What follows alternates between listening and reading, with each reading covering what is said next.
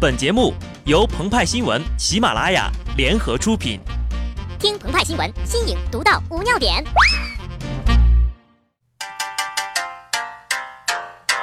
呀呀呀呀呀呀呀呀呀！本文章转自澎湃新闻《澎湃联播，听众朋友们，大家好，我是机智的小布。七月二十号是国际功夫巨星李小龙逝世的日子，想必在那天呢、全国各家真功夫的快餐店应该是门庭若市、熙熙攘攘吧？门口等待叫号的人呢？如果不从虹桥机场一直排到上海火车站，那都说不过去。为啥？爱国呀！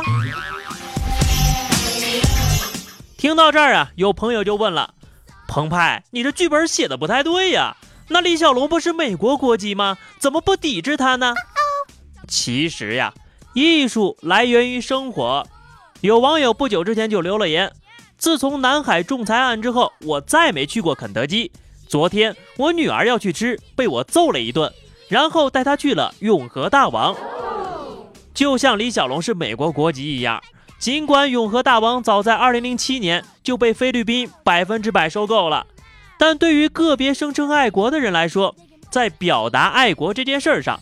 情绪远远比常识和事实来得更重要，所以啊，下一步我们就很担心了。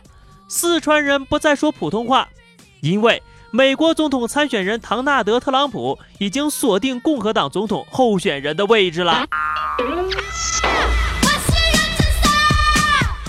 一九八七年十一月十二号，肯德基在北京前门繁华地段开出了大陆第一家洋快餐店。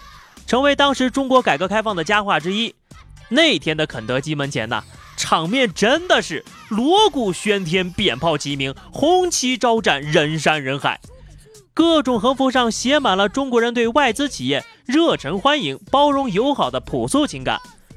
一眨眼呢，二十多年过去了，快餐店门口呢，同样是人头攒动，红旗招展，同样也有横幅飘飘，上面写满了字儿。但是时至今日，表达的情绪好像是不太一样了。个别人士啊，借着这爱国的旗号，看起来是抵制了外国，但实则折腾的还是自己人，损害的是同胞的利益。爱国不需要理由，但是需要理智。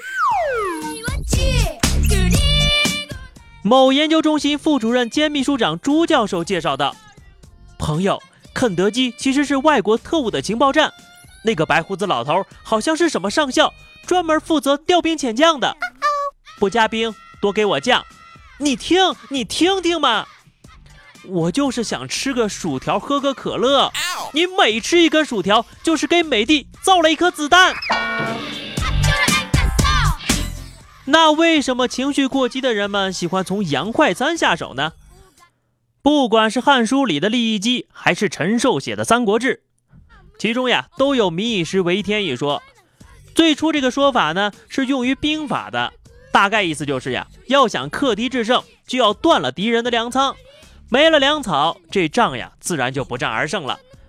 但问题是，目前肯德基这个大粮仓是中国众多养殖场和原料的销售方向，是中国数万员工的经济来源，这断的不都是自己人吗？由此可见呢，爱国需要激情。更需要理性，要建立在遵纪守法的底线之上。尽管如此啊，鹏鹏和派派呢，还是为国外各家餐饮品牌量身定制了一些对策，以备不时之需。也希望呀，永远不要有用上的一天。麦当劳可以说：“哎呀，我就是个小丑，跟你们什么仇什么怨呢？你们看看那个什么上校，他才是军方的背景呢。”德克士可以说。德克士和屌丝就是一个 A C 的差别。那个什么某米兰，我真的不是在说你呀。赛百味可以说，兄弟，讲道理啊，都混到 Subway 里了。另外呢，德克士和赛百味还组成了德先生和赛先生联盟，号召当代新青年们理性爱国，通过自我奋斗来实现爱国理想，而非盲目抵制。汉堡王可以说。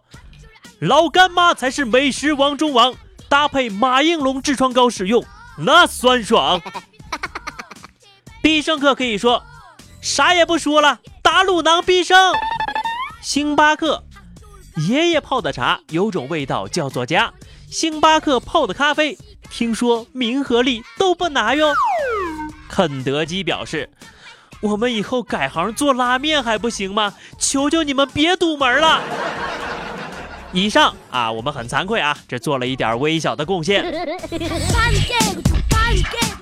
但是说到真正闷声发大财的，还得数本土西式快餐品牌华莱士。华莱士快餐店告诉了我们什么道理呢？爱国需要激情，在国家利益面前丝毫不让。但有时候呀，我们还是要学会谈笑风生，学会用理性克制自己的情绪，学会用常识和事实说话，让自己变得更好。这个才是真正的爱国之道。这是最好的。好的，那么以上就是本期节目的全部内容了。更多新鲜资讯，敬请关注喜马拉雅澎湃新闻。下期节目我们再见吧，拜拜。